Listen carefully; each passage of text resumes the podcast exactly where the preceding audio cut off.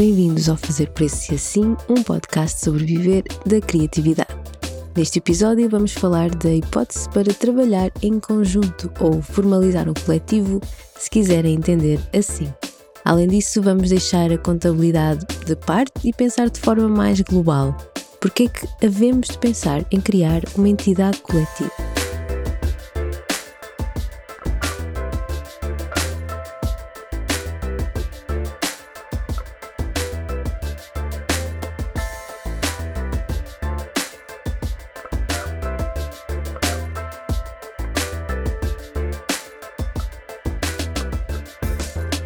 Podcast não é patrocinado.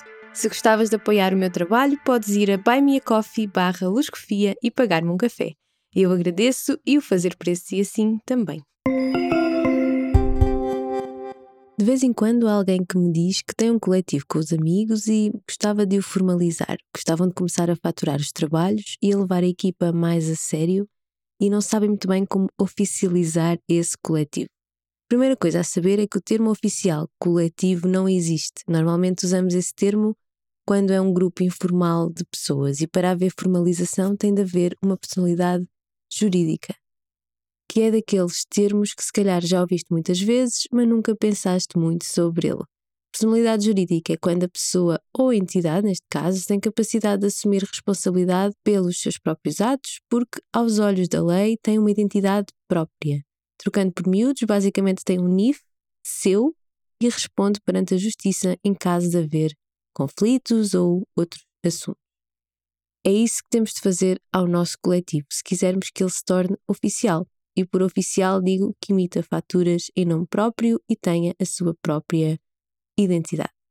Às vezes, quando as pessoas têm coletivos, optam por revezar a emissão das faturas e ora emite um, ora emite outro, e continuam como trabalhadores independentes. Isto pode funcionar a curto prazo, mas a longo prazo vai trazer complicações. Primeiro, porque cada um vai pagar impostos sobre aquilo que ganhou, a partir daquilo que faturou. Se nós somos dois trabalhadores independentes e eu faturo mil euros e o meu colega fatura 3 mil euros, ele vai pagar mais impostos do que eu, mesmo que tenhamos decidido dividir a meio os dois trabalhos.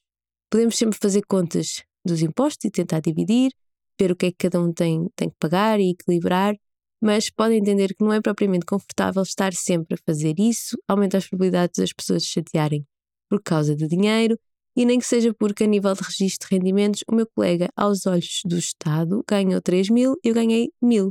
Isso pode significar que o meu imposto é mais baixo, mas também significa que se precisar de, uma, de um subsídio ou de hum, comprar casa e pedir um crédito, uh, o meu registro de remunerações também vai ser mais baixo. Significa que para o Estado eu ganho menos.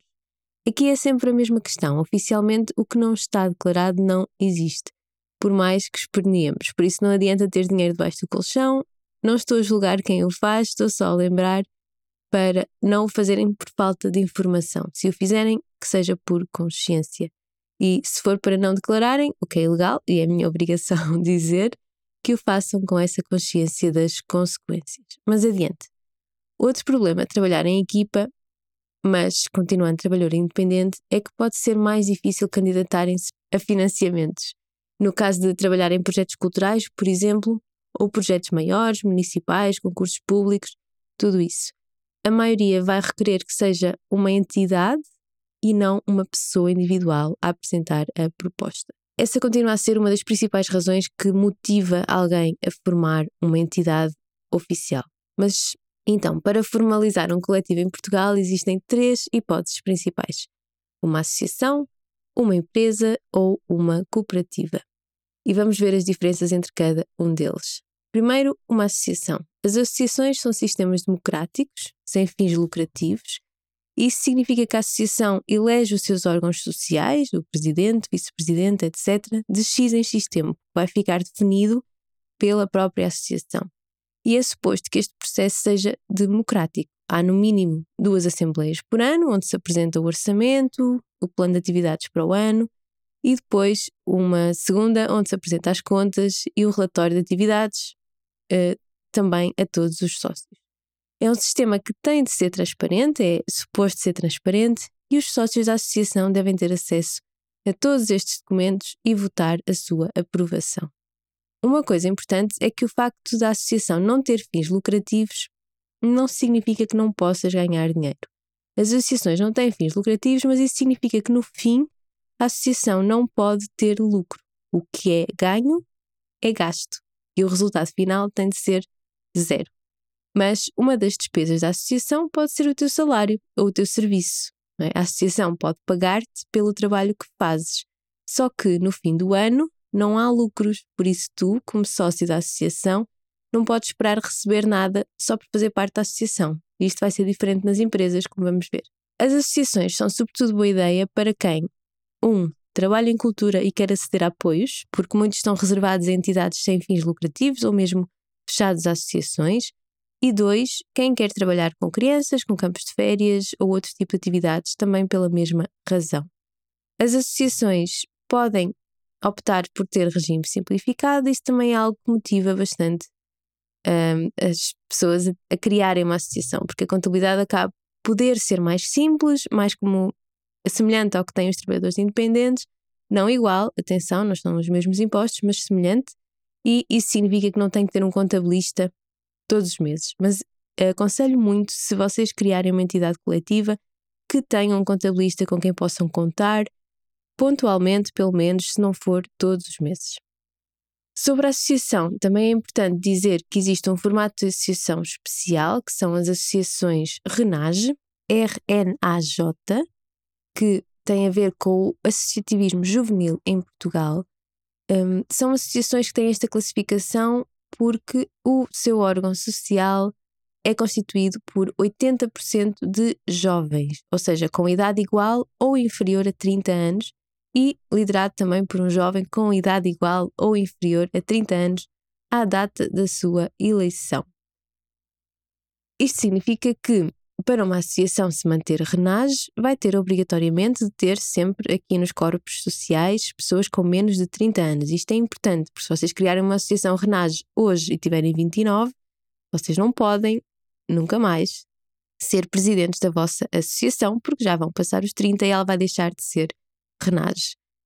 Isto é o que classifica a associação como RENAGE. A vantagem de ser é a mesma de antes. Há apoios que são exclusivos para a associação RENAGE e que são tutelados pelo IPDJ, sobretudo quando tem a ver com campos de férias, outros, outros trabalhos do género. As associações de escuteiros, por exemplo, uh, estão muito relacionadas com isto. Aconselho-vos a pesquisar se estiverem interessados. Eu vou deixar os links no episódio, como sempre, e vamos depois, se quiserem fazer a ponte para saber mais sobre o assunto, é só clicarem lá. O que acontece com muitas associações é que acabam por ser geridas quase como uma empresa, a começar pelo facto de o presidente nunca mudar. Isso pode ser por falta de interessados em candidatarem-se, acontece, mas também pode ser por uma falsificação do processo democrático, sim, acontece, e não é para acharmos que é uma afronta. O mundo das associações tem muitos problemas destes e não são unidimensionais, são muito mais complexos do que parecem e se algum dia criarem uma associação, vão senti-los na pele. Não é fácil gerir uma associação, sobretudo quando há pouco dinheiro envolvido e geram-se aqui vários problemas de sucessão, de falta de interessados, de uh, pessoas que não são capazes de gerir a associação, etc. Esta parte das relações humanas é bastante difícil nas três entidades, mas na associação em particular, sobretudo porque costuma ser a escolha de quem começa a trabalhar em cultura e em áreas criativas, considera sempre de forma idealista esta questão da associação. Depois temos a empresa, e a empresa é o oposto da associação em dois pontos que referi. Primeiro, não há processo democrático. É nomeado e contratado um gerente que gere a empresa. Não há eleições para o cargo de gerente. A decisão é tomada pelos sócios da empresa e, se for uma empresa unipessoal, é só um sócio, que é só tu. Se for uma, uma sociedade, vão ser vários sócios. Podem ser dois, podem ser três, etc. Depois, a empresa tem fins lucrativos, o que significa que pode distribuir os lucros pelos sócios no final do ano. E o final do ano não significa que seja dezembro, significa que é eventualmente quando o ano contabilístico fechar. O balanço final não tem de ser zero. Ao longo do ano, a empresa ganha dinheiro que pertence à própria empresa e no final do ano, esse valor, ou parte dele, pode ser dividido pelos sócios só pelo facto de serem sócios. Era aquilo que eu estava a dizer que não pode acontecer na, nas associações. O balanço final tem de dar zero e não pode sobrar dinheiro. Nas empresas, a ideia é mesmo sobrar dinheiro, que é para os sócios terem lucro por fazerem parte da empresa. E é assim que as pessoas ganham, ganham dinheiro com empresas em série, e é por isso que há quem acumula empresas, porque mesmo não sendo nós o, o gerente da empresa, se formos sócios de uma empresa e estivermos a receber lucros, isso pode ser muito bom para nós no final do ano se a empresa for bem gerida, claro. Uma nota: o gerente pode ser sócio também. Nesse caso, chama-se sócio-gerente e pode ser ou não remunerado. Além disso, uma empresa tem de ter obrigatoriamente contabilidade organizada, ou seja, terá de contratar um contabilista a quem paga todos os meses e terá de pagar os impostos que as empresas pagam, o IRC em vez do IRS, por exemplo. Mas, obviamente, que estou a simplificar muito a contabilidade das empresas. É mais complicada do que isso, mas é só para terem uma ideia geral. As contas são fechadas pelo contabilista, que entrega o resultado final do ano e que depois o resultado tem que ser partilhado com os sócios para eles saberem se a empresa está a ser bem gerida. Finalmente, temos a cooperativa. A cooperativa tem características da associação e características da empresa. É como uma espécie de um híbrido, mas que não é um híbrido, é uma entidade por si própria. A cooperativa é democrática e cumpre, de forma geral, os mesmos requisitos da associação. Há um limite de mandatos, são apresentadas listas eleitorais e o presidente ou diretor, neste caso, é eleito pelos sócios. A apresentação do orçamento para o ano que vem e depois há o relatório de contas do ano que passou.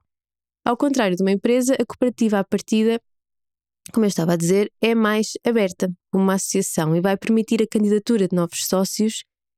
E estes sócios, tal como os da associação, vão pagar uma cota mensal ou anual definida pelos estatutos. E os estatutos que, uh, como eu mencionei há pouco na associação, são um documento que é o documento principal, é uma espécie de código de leis das associações e das cooperativas que vai reger o funcionamento delas. É os estatutos que definem o número de mandatos máximos, como é que funciona o processo eleitoral, quais é que são as cotas a pagar e tudo isso. Acima dos estatutos estão as leis portuguesas, obviamente, e o que não for explícito ou estiver incorreto nos estatutos tem de ser tratado de acordo com essas leis. Além disso, no caso das cooperativas, existe o Código Cooperativo, que é definido pela CASES, que é a Cooperativa António Sérgio para a Economia Social e que rege e tutela as cooperativas em Portugal. As cooperativas são obrigadas a enviar os relatórios de contas e informação sobre eleições para a CASES. E por falar em CASES, se a cooperativa te parece um bom modelo, a CASES tem um. Parece que estou a fazer publicidade, mas juro que não. A CASES tem um programa de apoio à criação de cooperativas para pessoas com menos de 30 anos, chamado CUP Jovem. Basicamente, dão-te uma bolsa, uma espécie de ordenado, para criares o, o teu plano de negócio e com as pessoas que vão trabalhar contigo e fundarem a vossa cooperativa com acompanhamento de hum, especialistas. Pode ser uma boa ideia para conseguirem estar a tempo inteiro no negócio, porque vão criar, vão ter a bolsa, não é? Que, que vos vai permitir ter essa, essa flexibilidade e a cooperativa, como uma empresa, um, depois, ao criada, é uma entidade vossa, tal como uma associação, não é? E que uh, vai funcionar muito mais como uma empresa do que uma associação, tirando a parte democrática. Tal como as empresas, a cooperativa tem a obrigatoriedade de ter contabilidade organizada e por isso vai requerer um contabilista a trabalhar contigo mensalmente. Em qualquer um dos casos, seja associação, seja cooperativa, seja empresa, é possível usar um nome uh, que já esteja registado e assim acelerar o processo de criação. Há, existe uma lista muito grande de nomes online das empresas na hora e nas associações na hora, e, mas se preferires por um custo extra e tempo extra, porque a aprovação demora, também podes registar um nome personalizado. O que se faz muitas das vezes, e podes reparar nisso da próxima vez que fores a um café, é que a empresa tem um nome fiscal, qualquer coisa comum, alecrim colorido LDA, e depois o estabelecimento em si tem outro nome comercial, tipo Café Central. Isso acontece muitas vezes e se reparares nas faturas tem que vir lá a denominação fiscal. Por isso tu podes fazer a mesma coisa, podes escolher um nome uh, já pré-feito, facilita o processo e depois teres um nome que tu próprio escolheste e o logotipo que fizeste para o teu projeto, a tua empresa e registares até essa marca, mas isso é conversa para outro episódio. Em conclusão, qual é a melhor forma de criar um coletivo oficial? Qualquer uma das três é válida e boa e depende muito dos teus objetivos. Se pretenderes aceder a apoios e trabalhar em cultura, a associação poderá ser o mais indicado. Se quiseres ter uma atividade mais comercial e a longo prazo o foco for ganhar dinheiro, provavelmente uma empresa vai ser o melhor caminho. E se assumidamente queres ganhar dinheiro, mas mesmo assim o processo democrático te atrai e queres manter alguma abertura no sistema de gestão, a cooperativa pode ser uma boa ideia. Sobretudo sobre a parte contabilística, havia muito mais a dizer, eu sei, eh, sobre a diferença entre associações cooperativas e empresas, mas espero que se sintam esclarecidos e que tenham aprendido algo novo, que em última instância é sempre o meu objetivo com este podcast. Até para a semana e não se esqueçam de comentar e recomendar o podcast aos vossos amigos freelancers em apuros.